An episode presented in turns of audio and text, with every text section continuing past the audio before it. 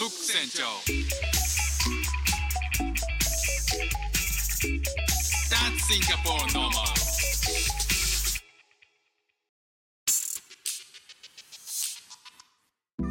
どうも副船長です。シンガポールで3歳と4歳の息子の子育てをしている主婦です。イラストに挑戦したり歌を歌ったり英語学習のことだったり海外生活で面白いと感じた日本との文化や価値観の違いそこから改めて感じた日本のすごいところなんかをお話ししております。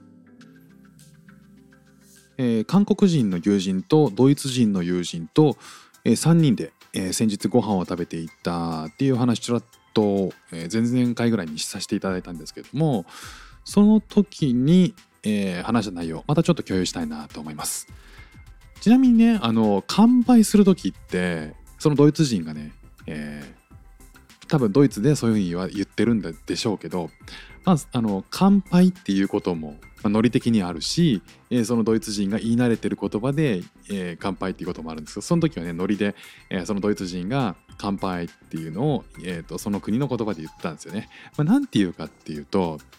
チアーズって言ってましたね。でチャースって言うんですけど、まあ、どうも僕がそれを一緒にいつも言う時にチースに聞こえてならないんですよ。チースもしかしたらチースはチアーズから来てるのかなチャースチースチース一緒じゃない？チアーズは応援するとかっていう意味の単語なんですけどまあなんかお疲れ様ってかありがとうとかどういたしましてとかなんかいろんな風に使われるらしいんですよね。主にどこで使われてるかっていうとヨーロッパでオーストラリアとかニュージーランドとか、まあ、英語圏で使われてるらしいです。まあそんな感じでね乾杯をして、えーどんな話をしたかって、まあ、今日話したいのはあのその韓国人が、まあ、韓国に帰るとでシンガポールに奥さんと16歳か17歳になる息子さんを、えー置いて一人で帰るということだったんですね。でただ、まあ、希望としては、えーシンガポールで奥さんが引き続きアプローチをしている永住権永住権が取れればこっちでも働ける権利が与えられるんで、えーそれを、まあでえーできれば取ってそれでまたシンガポールに戻ってきたいという話をしてたんですよね。ただですね、まあ、この永住権っていうのはえっ、と永住権を取れた人っていうのは、まあ、ほぼ国民とシンガポール国民とほぼ一緒の扱いになるので、えーシンガポールにはですねナショナルサービスというシンガポールの、徴兵制度っていうのがあるんですよね。兵役を18歳から、えーと2年間、えー任務する、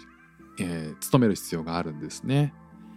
まあ僕はね日本にで生まれ育ってこの兵役っていうのは考えたこともないんで、えーもしたまにねこう日本人でシンガポールで永住権っていうものを取りたいって言ってる人があのその男の子だった場合息子が男の子だった場合に18歳から兵役に行かないといけないのでそのそれをどうするかっていうのはまあ一つ悩みの種だったりするらしいんですよね。ただまあシンガポール国民にとってはそれは当たり前の話で、えー自分の国は自分で守るっていう国なので勉強ばっかりのねシンガポールの、男の子も、まあ、そこの18歳からの兵役で鍛えられて帰ってくるっていう、えーまあそういうのが昔から当たり前のようにあるんですよね。じゃあその韓国人の友人が、まあ、韓国に戻るにあたって、えーもしね PR が取れた場合さ16歳のお息子さんはさどうすんのって言ったんですよ。いやいや要は、えー、とナショナルサービスに行かな行くよねっていう話をしたら「うん PR 取れたらね行かせたいんだよね」なんか力強く言ってましたけどね。あの徴兵制度って僕たちにこう日本人からすると悩むのかもしれないけどっていうかそんなにさその友達のねその気持ちをあのそのまま言うと行かせたい雰囲気みたいな PR 取りたいって気持ちはわかるんだけど行かせたいみたいなその雰囲気あんのって 言ったらいや結局ね韓国に戻っても兵役あるからねってどのみち兵役は必要なんだと。いやなるほど。確かに。それはねだからどっちがいいかは考えるということらしいんですよね。いやもう考えてもいませんでしたけどね。そういえば韓国にも確かに兵役があるからそれはそうだよなって確かに、まあ、まあ彼が言うには母国の兵役はそれはそれで自分も経験があるし父の代もへあの経験があるしで、えー父の代から言われていたことだから自分も経験して改めて思ったけど韓国の兵役かなり厳しいらしいんですよね。まあ体育会系スーパー体育会系らしくて、まあ、彼が曰くね。まあ、それで言うと、えーシンガポールは経験がないけどどうなんだろうねみたいな話はしてたんですよ。ただしまあこれが、えー永住権とか永住権が取れた場合の話だということですからねあの本に言ってましたね。ちなみにじゃあドイツどうなのって聞いたら、えー、と18歳からあるよって言うんだけど実は2択あるらしいんですよ。えっ、とアーミーを選ぶか一方で社会福祉も選べるらしいんですよね。まあ、どっちかに、えー選択できるらしいんですよ。まあ、社会福祉っていうのは、えっ、とソーシャルウェルフェアっていうことで彼はえっ、となんだっけな養護学校かなの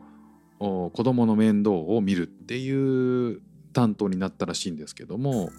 あのどっちか選べるっていうことなんですね。へえで選べるのもまたそんな仕組みがあるんだっていうのはあの改めてへえと思いましたね。しかもね、えっと、期間が韓国もシンガポールも兵役って2年らしいんですけどドイツはね6ヶ月で終わるらしいんです。でそれは韓国人もびっくりしてましたけどね。まあ、とはいえとはいえですよね。